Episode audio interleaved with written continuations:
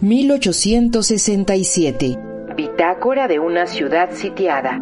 Santiago de Querétaro, 7 de mayo de 1867. Lugar, capital del estado de Querétaro. Trigésima entrega. Diego Almaraz. Hoy me siento aletargado. El transcurso del día pareció una réplica casi idéntica de este penoso mes. La constante dentro de la estrategia militar es intentar tomar San Gregorio, un esfuerzo más a pesar del final anunciado por la disparidad numérica de tropas y la deserción de soldados por el hambre y la enfermedad. Sí, amigo del alma, el fantasma de la derrota apareció de nuevo.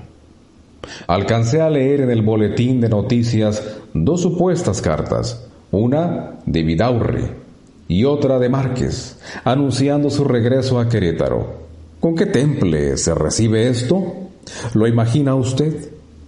Puedo decirle que desde el principio hubo mera incredulidad e inmediatamente fueron tachadas de apócrifas.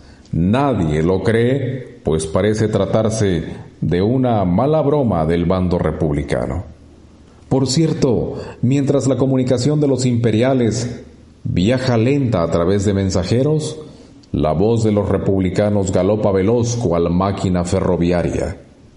Escobedo, casi después de iniciar el sitio, comenzó los trabajos para atender la línea de telégrafos comprendida del pueblo de Hércules hasta San José de Iturbide, para así comunicarse con el presidente Juárez en la capital de San Luis Potosí. Los adeptos republicanos de Guanajuato y la capital potosina se encargaron de concluir el proyecto en sus respectivos territorios. La mano de obra para el tramo Querétaro la sustrajeron de los pueblos cercanos como San Pablo, Santa Rosa, Jauregui, La Cañada, San Miguel Carrillo y otras localidades. ¿Qué vemos los vecinos de esa empresa?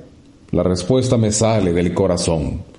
Un cimatorio con tantos árboles caídos como hombres en esta guerra, pues ni la sangre derramada le ha otorgado un poco de fertilidad. Es la viva imagen de nuestras esperanzas.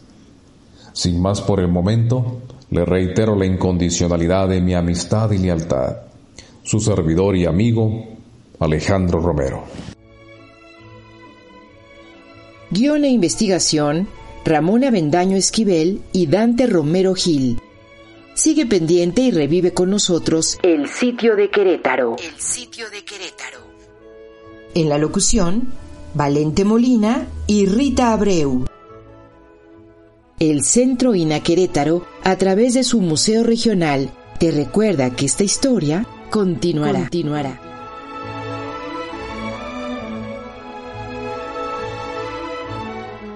Instituto Nacional de Antropología e Historia, Secretaría de Cultura, Gobierno de México.